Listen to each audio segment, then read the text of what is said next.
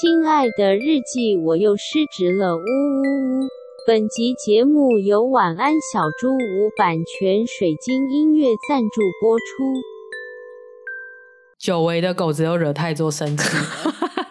怎么啦？其实其实也没有惹他生气啊，反正就很好笑。我们今天要录音，约了之后，然后我就跟泰州说，今天我要来录音。然后泰州说好啊，那不然你录完音之后，我们就去 Costco 采买一下生活用品。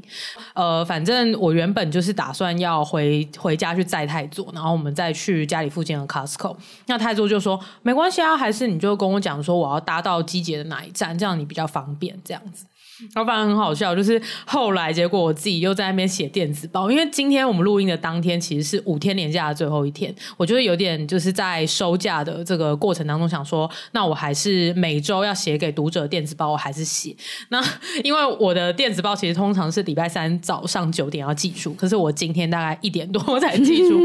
我就想说，反正大家应该也也在放假吧，然后我又写就不错了，然后我就一路这样写写写，然后写到一点多寄出，然后我整个人已经快要来不及，因为我两点要重训，然后我就只好就是飙车再去重训这样。那因为我们才刚从嘉义玩了三天两夜回来，所以其实有一些衣服要洗。那我原本还想说，那我就写完电子包之后再晾个衣服啊，折个衣服，然后把事家事都做完之后我再出门，然后结果我根本就没有时间。我寄出电子包之后，我就匆匆的换衣服，准备就是包袱款款要去重训的时候，就看到泰座一个人在阳台，就是默默把所有东西都弄完，然后我就说对不起，就是我真的好雷这样子。然后他就就只有就是冷冷讲一句话，他说衣服很多。然后后来就觉得很抱歉，可是我就是又已经要来不及了，我只好说啊没关系，就是就是之后衣服都都我来弄啊，这样那反正待会我们就好事多见，就是那我呃我再跟你讲说要搭到哪里。然后后来我就看到泰州一个眼神不对，我就马上在改口说没有没有没有没有要搭去任何一个机捷，我回家载你，没有没有没有没有没有，我就是回家载你。失职日记是跟我们三个小杂宝一起聊聊职场生活的广播节目。失恋的时候会写失恋日记，失职日记的职是职场的职。我们每周会透过讲故事的方式聊工作大小事，聊那些年我们一起追的绩效目标，聊我们错付了多少青春在职场上。欢迎你们来到失职日记。Hello，各位听众，大家好，欢迎来到市值日记。我是今天的主持人四七，我是涵涵。哎呀，今天又是一个 C 三取二的时候。没错，其实我们现在 C 三取二好像变成一个常态吗？也没有常态，就是比较常发生一点。就我们不会把自己 push 的那么紧啦。对，没错，大家都要学会放过自己。但是要就是请听众们放心，安吉没有没有怎样啊，他就是。在外县市玩，对，就是这样。我们只是不想要，就是又呃没有没有更新，所以就赶快来录一集这样。好不容易复更了，就不要再停更了，呃吗？希望喽，希望喽。对，所以今天就只有我跟涵涵两个人。然后今天要聊的主题，我觉得跟上次的还蛮有延续的感觉是哦。对，那就是上一次我分享了，就是我生病的经过跟我的一些体悟。然后其实那一次还就是我们其实因为我讲了很久嘛，然后录完之后我们有点草草的收尾，然后涵就讲说，哎、欸，其实他有很多最近有很多体悟是有点相关的，嗯、然后其实也是可以来聊聊。所以今天就算是呃由涵涵来分享他最近在工作上面遇到的一个。算是比较大的难关，嗯、然后跟他现在的一些心境。蛮大的变动，我觉得，嗯，嗯这题的主题呢，其实就是把人生当专案在过，终于踢到铁板，天哪，真的很大一个铁板呢，踢到我那个脚趾头都要肿起来，嗯。就是娇女们，就是可能都会有这样子的习惯，就是呃，当你决定了一个目标之后，你就会很冲，然后你就会死咬着那个目标，然后用尽各种方法，你想要达成。嗯，对，也不是不是说很固执，而是你会呃想尽办法的想要去验证看看到底有没有这个可能性可以完成。嗯、那当然，如果真的尝试过后，也是会知道要改变啊，或是会知道呃有些时候可能计划赶不上变化，所以你会需要转向，或者是转个念。等等的，我觉得今天我想要聊的这个心境比较像是，嗯、呃，我好像就是在人生当中把很多事情都觉得我只要设定了一个死线，然后我就会相信我自己可以完成，然后就会把自己 push 的太紧，然后直到就是毁灭这样子。哎、嗯欸，我觉得这是不是跟我们一直在奉行的番茄酱工作法有相辅相成的那个魔效、啊？我觉得有哎、欸，就是因为我们就是会不管怎样放了那个死线，我们就会不顾一切的在。最后关头也是要把它完成，我觉得是哎、欸。然后呃，大部分的人会想要番茄酱，或者是习惯于番茄酱。我觉得跟我们受到的这个国民义务教育好像蛮有相关，嗯、因为考试的死线就在那里啊。对，学测、指考、联考也好，反正死线就是那里。你就是在七月一号、二号、三号，你要上战场去考 精准哦。对啊，那呃，你你总总得就是你前面再怎么混好。好了，你总得在那个时间点交出一个成果，嗯、所以我们就会疯狂的去报名一些什么考冲班啊，或是买一些呃考古题，然后、嗯、呃或者是一些就是什么呃标榜说你在多久之内立即见效的一些试试题集等等的，嗯、对那。我觉得就是整个呃，可能塑造我们个性，或者是塑造我们行为习惯的那个年龄，就是我们才十几岁的时候那个年龄，就大部分都在过这样的生活，所以难免就是出社会之后，就会用这样子的态度在面对自己的人生。嗯、有些人可能是摆烂啦，就想说啊，反正死现在那里，我就我就先交交白卷，我就覆盖 覆盖这张考卷，提早开始我的暑假这样子。那有些人就是会把自己逼到一个极致，然后在那个死线到的时候，展现目前有的全部，然后得到一个结果嘛。嗯、这可能也是呃，教女听众们比较多的的状况。嗯，所以我会觉得说，我一直以来都把我的人生当成专案在过，无论是嗯、呃，可能如果回顾到比较久以前，就是大三、大四那个时候，我决定我没有想要考研究所了。那我就想说，好，那呃，既然呃我没有要走临床心理师这一条道路的话，那接下来我应该就要就是要去实习啊。那我就列了几个目标，比如说，呃，好，我现在已经厘清说我想要去一个比较变动比较快速，然后比较弹性的团队。那我可能就是想要去新创团队试试看。那我就有了这个目标之后，我就开始疯狂投履历，然后整理自己的履历。疯狂的面试，嗯，直到我找到我前公司的那个实习机会，这样子。那呃，一路到出社会之后，我面对工作上很多事情跟难题的时候，我我后来发现，我好像都没有觉得自己会做不到。嗯，我只是会觉得好，那我现在会的方法没有用，那我就要去学，所以我的目标就会变成为了要解决眼前这个非常大的挑战，嗯，那我可能要做哪些学习？我可能要去尝试过多少次的错误，或者是眼前有五种新的方法，那我每个都要试过，那我最后总会找到一个路的。嗯，所以我那个。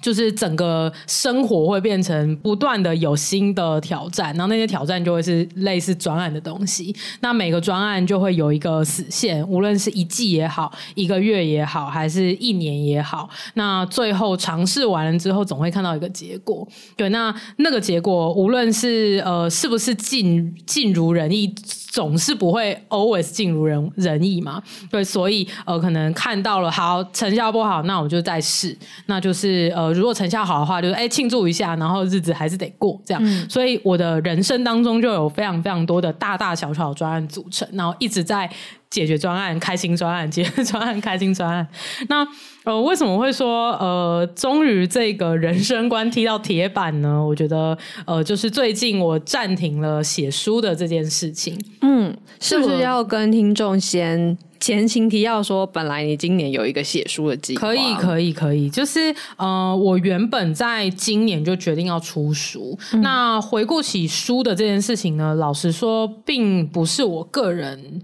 真的发自内心很想做的这件事情，可是它比较像是因为公司的经营跟个人品牌的发展到了一定的阶段，然后就开始会有人主动来邀请你做这件事情。嗯、那我一直有把这个东西放在心上，因为它其实是出书，其实是一种呃快速的打开你的知名度一个。非常好的方式。嗯，那那个知名度不是说呃，你从一个完全没有名气，然后你完全没有在做自己的个人品牌的那个等级去开始打开知名度，而是你已经有一点点成果，然后你现在想要接触到更多的呃还不认识你的人。在呃我的产业里面，或者是行销上面，我们可能会说这叫破圈啦。对，就是你有一群同温层嘛，就是你原本累积的这些粉丝或者是听众，那你现在为了更大的商业目标，或者是呃未来的长远发展，你会想要再接触到更多陌生的人，这是一件很合理的事吗？因为如果你 always 只有能够接触到两千个人，那你就只能做两千个人的这个生意。嗯，对。那但是公司需要持续滚动嘛？那呃你的自己的薪资也是需要提升啊。对，所以为了要这样子的发展，所以你就必须要去接触到更多新的人。其实每每个生意，我觉得差不多都是这样。当然，呃，顾好旧客很重要，但是拉新客其实同时也是非常重要的一件事情。那在我们公司的经营状况下面，其实呃跟了很多顾问讨论，那也也跟一些前辈有做过一些呃研究的调查。那我发现说，我们公司现在如果想要持续成长，它的困境其实比较在于说，认识我们的人真的还太少了。嗯，哇，今天真的又很商学院。对啊，到底是什么样的气场会让我们就会开始聊这种东西？就是我们 C 三取二，就是很容易这样子。嗯，对。那反正呃呃，为什么会是呃缺乏新？客跟呃知名度不够这件事，因为真的太太商业了，我就，就先放着，对，先放着，略过不提。这样，那反正呃结论其实是这个样子，嗯、所以书的这件事情又重新的回到我的考量的视野里面。因为如果现在要为了公司突破这个困境的话，那我就是必须要去采取非常多的手法。或者是说手段来大量的打开我的知名度，嗯、或者是我公司的知名度，那输出就是一个刚才有说过嘛，是一个最好的方式，这样，嗯、因为它可以大量的帮你去触及到一些你真的从来没有想过你会去接触到的人。嗯，毕竟书的呃传播的管道跟一般的广告其实不太一样。嗯，因为我们现在的广告就会是呃脸书广告嘛，或是 Instagram 广告，这是大家最常看到的东西。可是书它会躺在实体的通路，对，会有人路过去翻翻看。那出版社也会用一些他们的行销的管道，比如说可能有一些呃实体的分享会啊、签书会等等，那些都是你触及到新客户是一个非常好的机会。嗯，所以这件事又回到了我的考量范围。嗯，那最终我们在去年底在决定二零二三年公司策略的时候，就把书这件事情正式的拍板说好，我今年会做这件事情。而我自己呢，就是非常的愚蠢，只给了自己三个月的时间写，真的，现在想想真的是白痴到，真的白痴到不行哎、因为我那个时候的想法就是，好，反正书这个东西也是内容其中一个，那。如果依照我以前的尿性的话，我只要给自己一个死线，你就是会写出来。死到不行的死线，我就是会写出来。嗯，那真的就是太天真了，因为我没有发现，其实在这个过程当中，我其实渐渐的不把书当成纯粹的专案，我其实也把它当成我的作品。而且出书这件事情，我觉得有另外一个压力是，你写了之后，某种程度上面，大家会。把你的书当成你的代表作，或是代表你的这些这个这个印象在，我我不知道为什么，就是这个社会上面好像就是这样看的。嗯、因为以前的成功人士他们都会有书嘛，对，对，所以大家可能习惯于说，哦，那如果要看一个人的思想，或者是去看这个人有没有料，嗯，那我就是去看他的书。看他的书。所以其实我在写的时候，我也真的没有想要交差了事，我是真的蛮用心在写的。嗯我以往看待每个专案，其实也都蛮认真在做的。嗯，但是专案它总会结束嘛，那也不一定是说每个专案都是我的作品，它比较像是一个营运的检视的那种感觉。嗯、比如说，我去年可能开了某一个新产品的专案，然后如果最后它呃销量不如预期，那我就知道说好，那我们哪哪些地方错了，我未来要开什么样子新的优化的方法。嗯，可能不是开新产品。那或者是其实还是要做新产品，可是要换一个主题等等的。我觉得书这件事不太一样，就是你写了，其实就是写了，印了就是印出去了。如果你真的写烂了，就是有点难以回收。嗯、对，所以我会觉得，我会想要给自己或是给读者一个交代的那种感觉。我想要真的写出一个好东西，让我自己都会觉得我花了这些时间是值得的。嗯，所以我觉得慢慢的，呃，我出书是为了要公司发展的这件事情，慢慢的。变成了一个非常内在动机的东西，嗯，原本是外在动机，对耶，对啊。那因为知名度这个东西是外在的嘛，对对，但是它转移到变成我个人内在绑定非常强烈的一个、哦、的一个、哦、一个事件，就是它，因为它承载了我的想法，所以我绝对不可能搞砸它，我会尽可能想要尽善尽美，嗯。呃，这个心态的转换是一个蛮特别的事情，嗯、因为通常都是内在东西转外在才对吧？对啊，就是你原本很喜欢做一件事情，然后结果因为现在哎，突然有人要给你钱了，所以你的那个想法就改变了，这样子。我觉得书这个东西真的会有你讲的那个效果，啊、就是因为。可能就是呃，古人好了，就是我们都是用他的书来认识他的想法的，所以书跟人之间那个等号很强烈。对，就是因为为了公司的知名度发展，我们可能会需要做很多事，例如说固定写一些那个部落格文章啊，寄 D EDM 啊，或者是呃发 IG 上别人节目啊，对对对，就是这些东西都是，可是。这些东西就很难会让你觉得跟你自身有很大的关联，是。可是书是会的，因为 somehow 你会知道大家是用这个书来认认识你这个人，然后他好像就得是你的嗯什么毕生的绝学去代表你自己。嗯所以我觉得书这个地位是很特别的，好像没有任何一个媒介有那么强烈的跟自我绑定的那种感觉。我觉得完全是，尽管就是现在都会说哦，线上课程都取代书了，但我觉得没有，我觉得是不一样的感觉，我觉得完全不一样。嗯，书还是有它。很特别的定位在的，对对。那虽然他现在在所谓销售或者是获利上面有一些呃根本上的问题需要被解决，但是我觉得书本身在世人眼中的那个印象还是很特别的。对，而且我觉得书，我觉得线上课程有另外一个它的很奇怪的定位，是它必须要有那个教学的权威感。嗯，就是大家会 suppose 说你是有某一种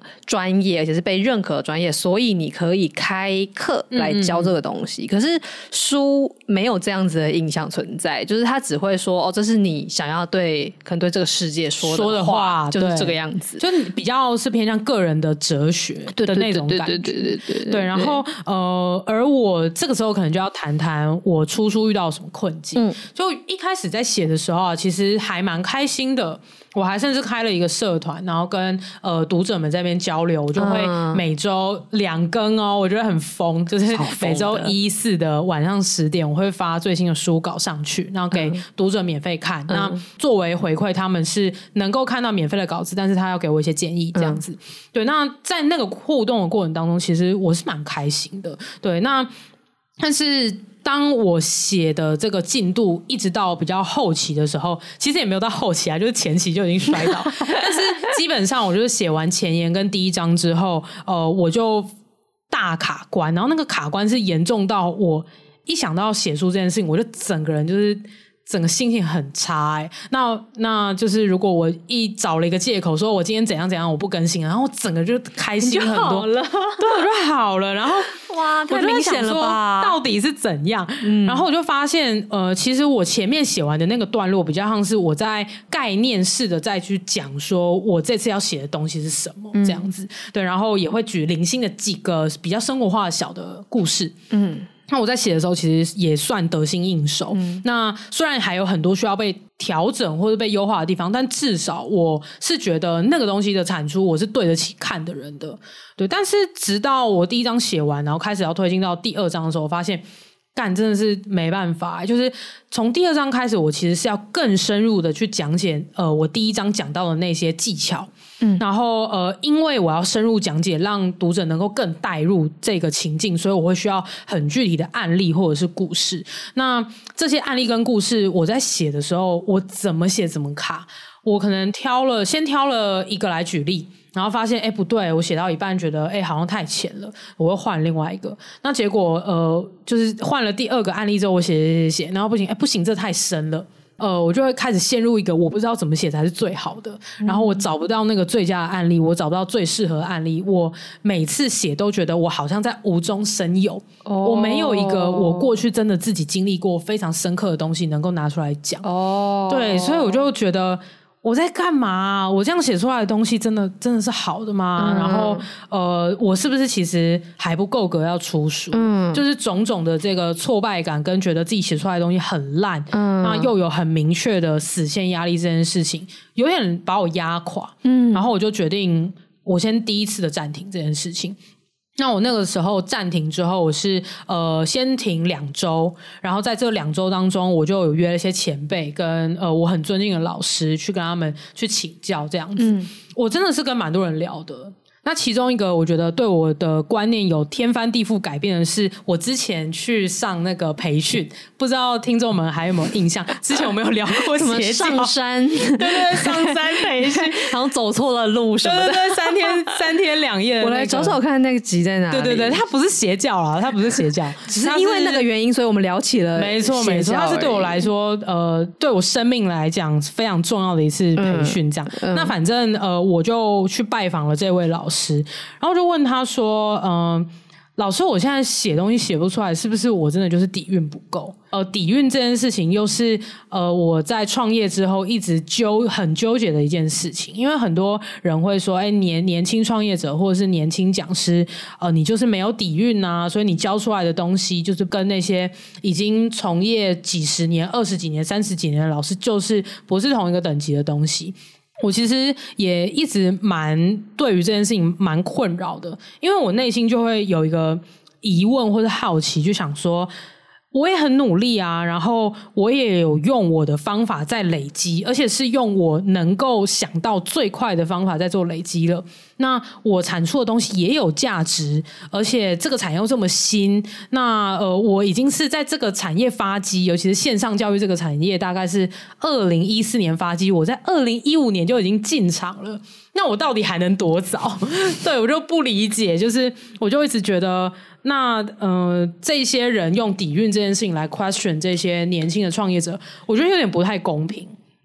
但是呃，直到写书这件事情卡关之后，我才非常非常认真的去想，说我是不是真的就是底蕴不够？然后我就回头去问了老师这个问题。嗯，那这个时候呢，我觉得可以先停下来跟听众们分享一下什么是底蕴。底蕴这个东西呢，其实有点像是你钻研一个你的专业知识，比如说你现你如果是一个工程师好了，那你钻研工程这个领域到一个很深很深的地步之后，你可能会开始透过阅读或者是透过呃学习，能够去接触到。更多跨领域的东西，比如说你可以去看一些像呃视觉的东西。如果你是前端工程师，好了，那你可能会去接触一些 UI 或者是使用者研究 UX 等等的，那可以帮助你可以在你的工作当中把一个专案或者把你的作品做得更好。这些跨领域的结合，其实就叫做所谓的底蕴。我此时在看教育部国语词典，靠北。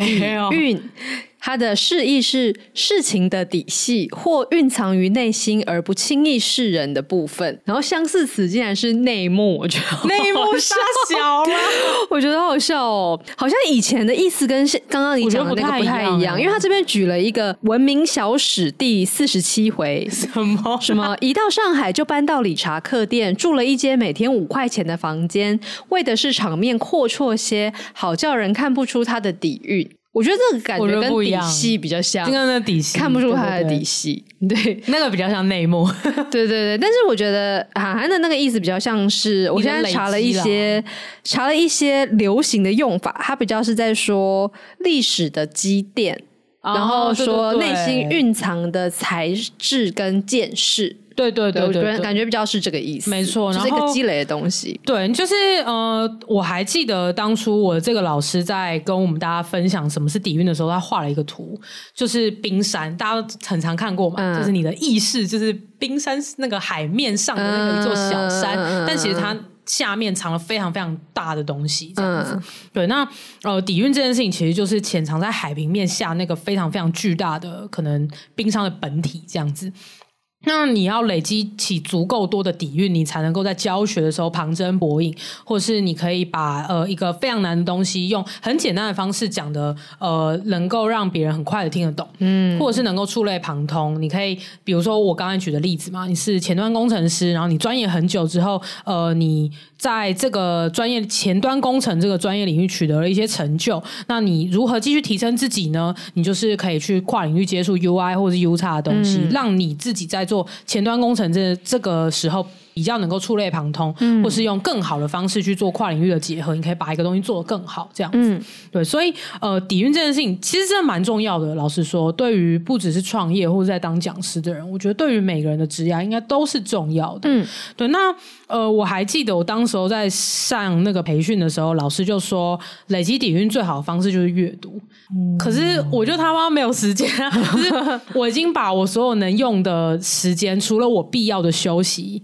之外，我其实都拿在工作。工作，对，嗯、那我工作的其中有一些部分真的是有在阅读的。我是一个有在阅读、嗯，我觉得你已经算是蛮在阅读的人了耶。谢谢，谢谢，真的，因为你时不时都会跟我们说，哎，我最近又看了一本书，然后怎么样，怎么样，怎么样。我我觉得比上不足，但比下有余啦。对，但是但是就是，嗯、呃，我我想不到还有。什么样的方式可以让我再更加速？我就没时间，我总不能不睡觉吧？嗯、不行，对啊，而且就像就像我刚刚说的，在物理上面就是有一个限制。我身处的这个产业就是二零一四年才发迹，我已经这么这么早进场累积了、嗯。那我也花了蛮多的心力在我的事业上面。嗯、那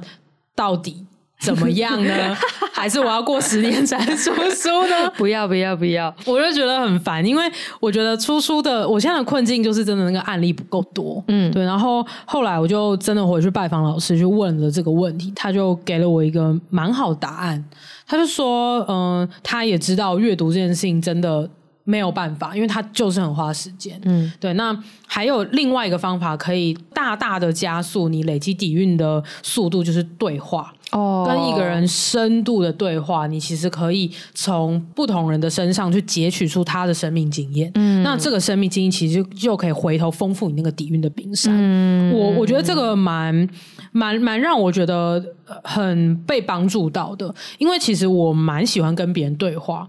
但是我后来又开始了一连串反思，就是我明明就那么擅长对话，可是。我就是超级没有在跟人家对话的，怎么说呢？我日常生活当中我会大量对话，一就是太座，二就是团队的伙伴们，嗯，就是在办公室里面的伙伴，然后再来就是娇女，然后再来就是客户，这样子没了。其实也很多了啊，呃，因为我觉得已经很多了，所以我就没有再跟所谓的读者或者是一些工作上认识的朋友们再做深度的对话。我觉得真的就是很难啦。我觉得那个时间的物理限制太强烈了。就你到底要有多少时间跟大家对话呢？就是。你每天要讲的人已经这么多了耶，对，然后你的工作已经这么忙了，你你不是一个礼拜几乎都只有休息一天吗？没有啊，没有啊，现在休息两天，现在有两天，对对对，我还出国嘞 啊，也是，可是就是放松的时间也很重要啊，你所也不可能你所有的时间你都在深度对话，你还是有需要讲干话，然后就是打屁聊天、讲八卦的时候啊。嗯，我我知道这件事情，但是我觉得那个那个差异比较像是说，呃。我刻意的去封闭人家来跟我对话的机会哦，oh. 对，就是有有有点像是老实讲啦，就是以失职日记来看，嗯，就是听众们有私讯过小盒子的，应该都知道。函函基本上不会出现，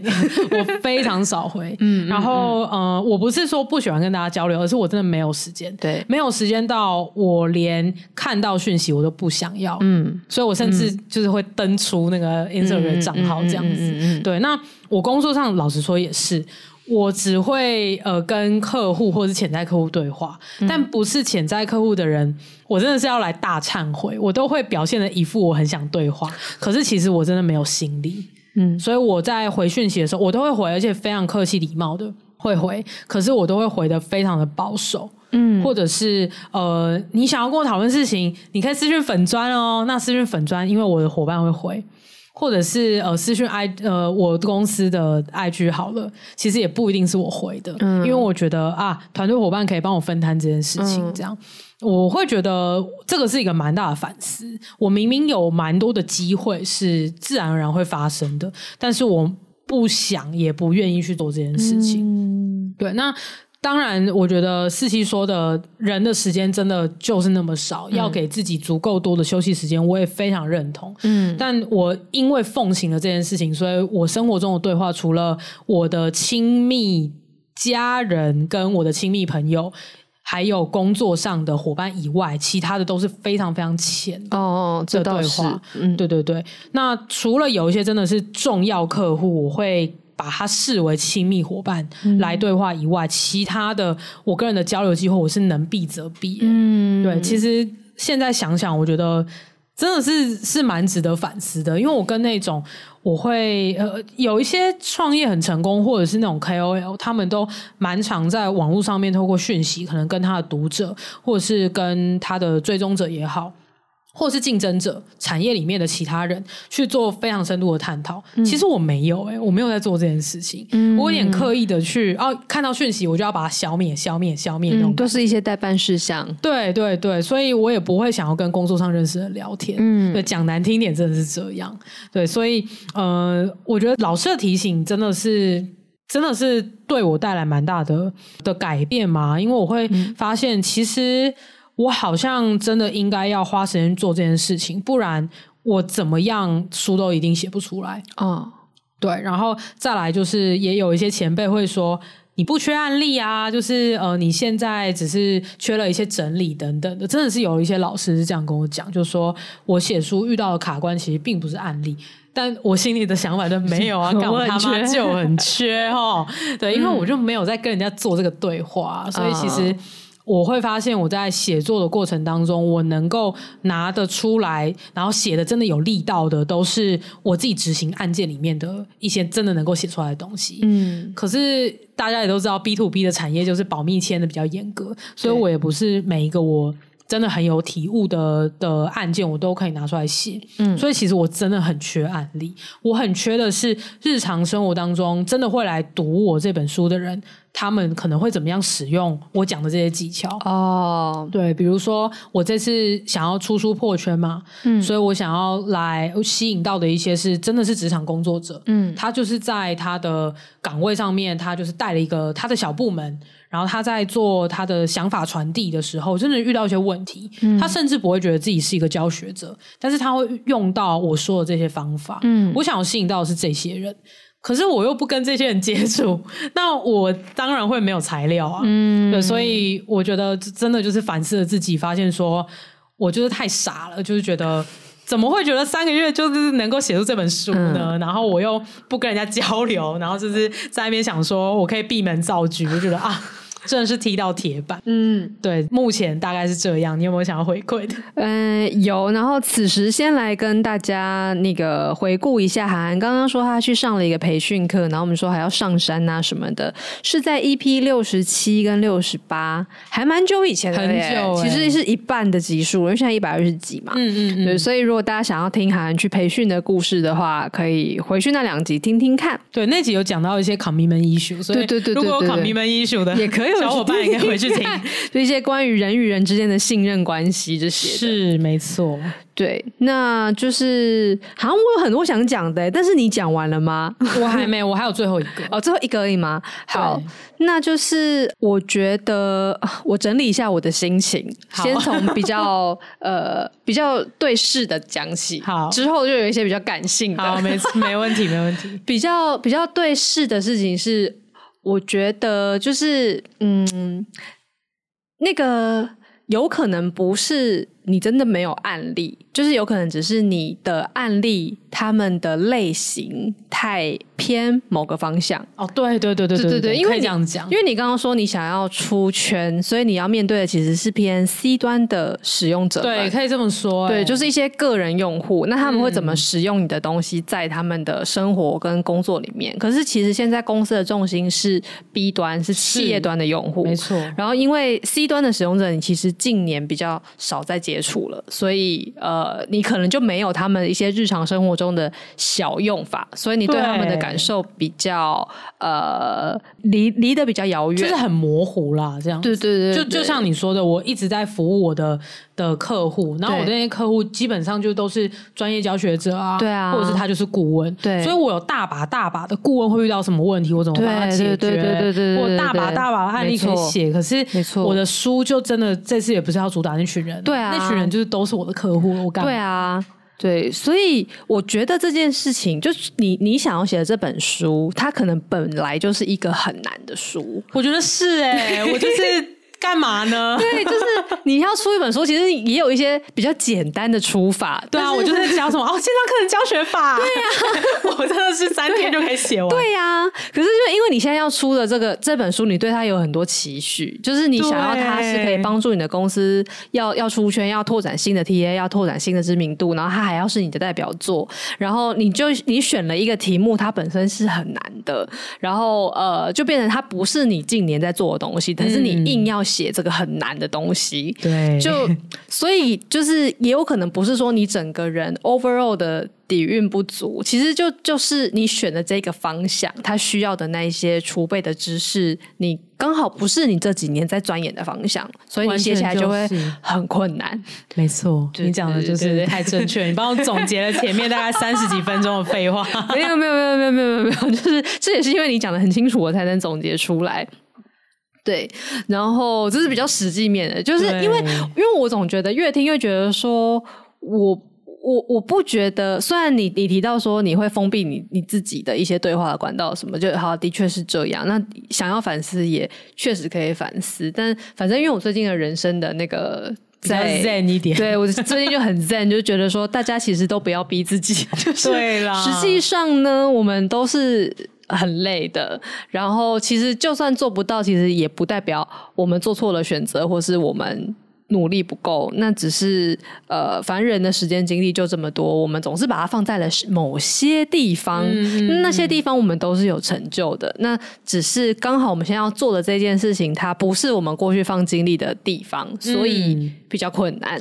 嗯、啊。太同意了，我觉得就是这样。对，就是对，所以还是觉得。呃，不需要苛责过去的自己，虽然反思是可以反思，但是就呃，我觉得可以再更轻松一点，就是啊，反正就是这样子，就这样喽。那接下来，反正现在也有了，提到你们也有下一步嘛，对，也做了决定要暂缓啦，那就是这样子。对，然后呃，接下来我可以分享一下，那我发现了这件事情之后，嗯、我做了哪些举动？这样子，嗯、其实我觉得我这次还蛮善待自己的，嗯嗯，因为我发现对话这件事情就是他妈需要时间，对，而我的日常生活当中的时间就是这么少，嗯嗯。刚才在开录之前，我跟思琪有聊到说，我就淡淡的说了一句说，哦，我其实最近工作压力真的超大。非常的淡，对啊，而且那个大是我没有发生什么生生生理的状况，我没有焦虑啊，然后我没有心悸，然后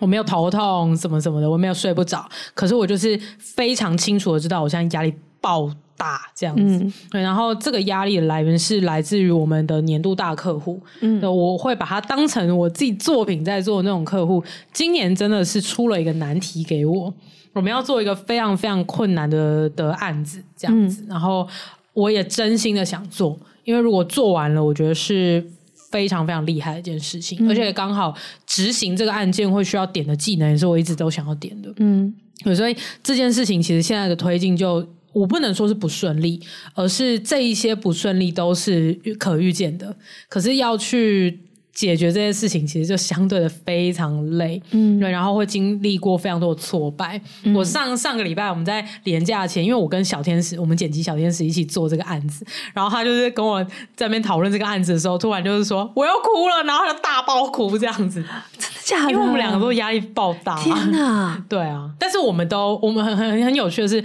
我们都觉得我们一定做得出来，嗯嗯，对，但只是这个过程真的太不舒服了，嗯。嗯对，那反正也因为了这样子的事情，所以我也真的觉得，哦，好像真的就需要给自己时间呢。嗯，就对话的累积这件事情，好像就不是说，好，我现在再设一个时间给我自己，比如说六月以前，然后我要跟三四个人对话，嗯，我想说靠，天哪，对，也不要再把这种事情当做专案来做，真的不要，不是一个对话的专案。嗯，我就想说，对话这件事情就应该是要真心诚意的去做深入的对谈，对啊，这样子我们谈出来的东西才有用。嗯，对，那我也不只是想要单向的去跟别人拿东西，而是这个交流跟聊天的过程是双方都有收获的，嗯、我觉得这样才好。嗯，所以我就认真思考一下，以我现在压力山大，然后案件超多，公司要赚钱，我毕竟也要活下去，嗯的这个、嗯、这个状况之下，我好像能够负荷的就是一个月跟一个人聊天。嗯，对，我觉得这个算是我降低蛮多那个标准，嗯、然后给自己的一个小目标，对这样。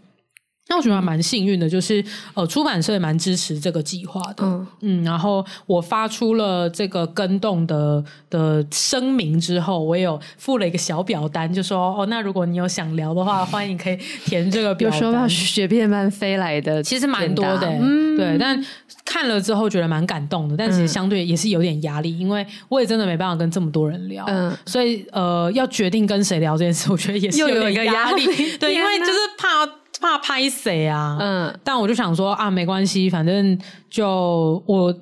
大不了，我就之后再发一个文说，就是哦，真的很感谢大家的支持，但是因为真的时间有限的关系，所以我会先挑几个我相对真的过往没有接触过的，我就先聊这样。嗯嗯嗯，对，我就觉得。嗯嗯，应该就是给自己这样的调整吧。对啊，而且你其实，在发那篇声明的时候，你也已经写写了说，你就是因为呃写书遇到瓶颈，嗯、然后所以才有点像是放过自己的，改成开始这个计划。所以我觉得蛮合理的，因为本来你也不是打算要说啊，我现在就要大量的开始 填掉，对，对，就是密集的每天都在 coffee chat。对啊，而且我也可以分一下，有些是真的是我们认识久了，然后。定期可以来 catch up 一下，那种的话，我觉得就也不用把它归类成书。对啊，对啊，对啊，就是一个寻常的聊天。没错，所以这就是我在写书这件事情的反思。嗯，书真的是，我觉得真的是一个很特别、很特别的东西。在写的过程当中，你会被迫直面那个最赤裸的自己。嗯，就是你你的优势会被展现的淋漓尽致，可是你过往一直选择不去看的那些劣势，也会暴露到不行。嗯，对，所以这个时候就必须要做出抉择，就是说，嗯、好，那你到底现在是要来解决这些劣势？你要。你要跨越这些东西，还是你就觉得这些不是我要去在意的？嗯、你就是让他 leave it 这样子。嗯嗯嗯嗯，对，嗯嗯，我觉得就是嗯，这整件事情啊，就是让我想到上一集，就是我在讲我生病的事情。呃，那一集播出之后，呃，收到很多。我的朋友的关心，我觉得蛮有趣的，嗯、就是因为我其实没有在我个人的社群上面讲这件事情。对耶，你没有？对，我其实有想要做，但是我一直很懒，所以不一直没力气做这件事，就是没做。然后呃，但是我有一些朋友，虽然平常可能没在留，但他们有在听我们的 podcast，所以因此而得知这件事情就来关心我，这样 也太酷了吧？对，然后还会就讲一下说啊，现在开号就是有听 podcast，所以知道你的近况，然后等等等。然后，呃，有一个朋友他，呃听完之后，他就是转发了我们的线动，然后在他自己的现现实动态上面，然后他就写说。呃，听完这集，想起上次，呃，咨商师问我说，为什么总要以跑百米的速度来跑马拉松？哎呦，然后 对我们对我想说，哎、欸，我们就是这样、欸，就是这样、欸，因为刚才一开始在讲说，把人生当成一个又一个的专案在过的时候，我觉得就是就是那个感觉，嗯，其实。所谓的底蕴是一个马拉松式的人生的累积，嗯，但是我们在跑人生上马拉松的时候，随时都处于一种跑百米的态度。我们就是那吸尘器 啊，对，就是那个开了 Max 模式。哎、欸，我也觉得蛮好笑，有很多人密我说，哎、欸，我会发现我家的 Dyson 也是 Max 模式。安吉，安吉回去看之后，安吉也，也是 Max 啊。就是为什么娇女们总是会这样不经意的就将 Dyson 都开成 Max 模式呢？然后把自己的人生也都当成 Max 模式在活。对，我倒是觉得最后就是觉得很高兴，听到韩寒做了一件很放过自己的事，真的超放过的，非常非常看起来真的蛮废，对啊，不会啊。但但我老实说，我觉得真的就是历经过这些之后，你回来看会觉得这其实才是应该有的速度。我觉得是，就是原本我们在追求那个速度其实是不合理的，嗯。嗯，然后那个不合理，事实上说不定最后并不会真的让我们去到更远的地方，也许也不会让我们更快到终点。然后那只是我们一开始的焦虑跟有，觉得也有可能是不自信吧。就是很希望我们要在自己要冲快一点，觉得只要再快一点就一定可以怎么样怎么样。嗯、但事实上很多都不是事实。同意，嗯、我觉得我这一次经历完这个调整之后，我有发现另外一个蛮有趣的事，嗯、因为大概是从大概就是二零一四一五的那个左右，反正。呃，网络创业很盛行嘛，嗯、就是如果大家有历经过那个那个年代的话，其实各种的软体新创公司一直开，嗯、然后很多就是戏骨或者是中国那边的一些软体公司发明了一些很酷的方法或者新的开发的流程，嗯、可以大大的提升效率，所以我们可以做一件事情变得很快。嗯、大家都会说你要 hack 这件事情啊，反正。我会觉得，我可能是因为在那个时间点出社会的，所以我一直都是在这个环境里面在在长大的。哦，他当时有点像是那种什么小鸡生下来的时候跟着的那个动物，就会把它当成妈妈嘛。反正就是他，他对你留下了太过强烈的印象，然后你就一直都在这个模式里面做事。对，而且我也待在这样子的公司，嗯、然后我身处的产业也是其中都是这样这样子步调的产业，嗯、所以好像就是大家都在倡导说你就是要去 hack everything，嗯，那种感觉。嗯、对，然后我也会真的因为有 hack。几次成功过，对，然后就觉得好像这就是你的生活哲学，你就应该要这样子奉行。嗯，但有些事情好像真的你要过慢一点。嗯，就突然有点羡慕以前的人，感觉时间好像比较多，做一件事情都可以慢慢的爱一个人，就是爱一辈子。我天哪，竟然拿出了这种网络心灵鸡汤，对不对？但是其实我觉得真的就是这样，有些事情是呃，你不管再怎么 hack，你就是没有办法。嗯，可能好开发一个东西或做一个东西，现在有很多 AI 工具可以去达成。但是就像底蕴这种东西，或是透过文字承载着你的思想的这种非常非常手工艺的东西，它也是没有办法透过任何时间去缩短。任何方式去缩短那个时间，嗯，你缩短了，可能你最后也是得不到你想要的那个结果，对啊，对啊，就像你说的，呃，我也没有办法帮助我们去到那个更好的目标，嗯，或者是你原本想要达到的目标，嗯。嗯，想不到这一次 C 三取二的这一集，又还是这个风格呢，就是蛮灵修，然后也 也蛮商业啊，直接 讲一个破圈啊，撒小，对啊，竟然还是。一样的路数呢，以为会有点变化，竟然没有。对啊，好吧，那就是呃，我们就先请今天日记的主人函函帮我们做个结尾。亲爱的日记，我弃坑了。以往我都会觉得只要定出目标就会达成，所以把人生切成无数个大大小小的专案，然后把自己逼死。其实还蛮感谢出书这个挑战的，谢谢宇宙。踢到一个无法被撼动的铁板之后，我才慢下来，给自己更多的时间去做累积。到底最后书能不能够出版呢？没关系，就之后再说吧。怎么样，不错吧？赞。这集就讲到这里了，欢迎在各大收听平台追踪《失职日记》。喜欢我们的话，可以追踪我们的 IG，跟我们聊天，告诉我们你们喜欢哪一集。然后也可以 donate 我们哦，到 First Story 上面搜寻赞助《失职日记》就可以了。可以 donate 四期的附件费用。对对对对对，没错没错。上一集附件很贵，对不对？附件很贵啊。我好奇多少？嗯，就是一次。那个像那种物理治疗，就一次就是两千，嗯、然后像针灸，一个小时吗？一个小时。Oh my god！然后针灸的话，一次是七百。但是突然听起来针灸好像蛮合理，可是针灸是一个要一个礼拜去两次，而且他可能要去长达半年。Oh my god！一直这样持续下去，所以其实真的很凶丢。而且我现在又没有在工作，所以就是一个经济的沉重负荷。希望听众们可以赞助我。Oh my god！可能上次这样情勒完之后，并没有人赞助我们，非常难过。啊，笑死！好啦，那就是对，就是失职日记下周见了。好好低迷哦，我是四七，我是涵涵，大家拜拜，拜拜。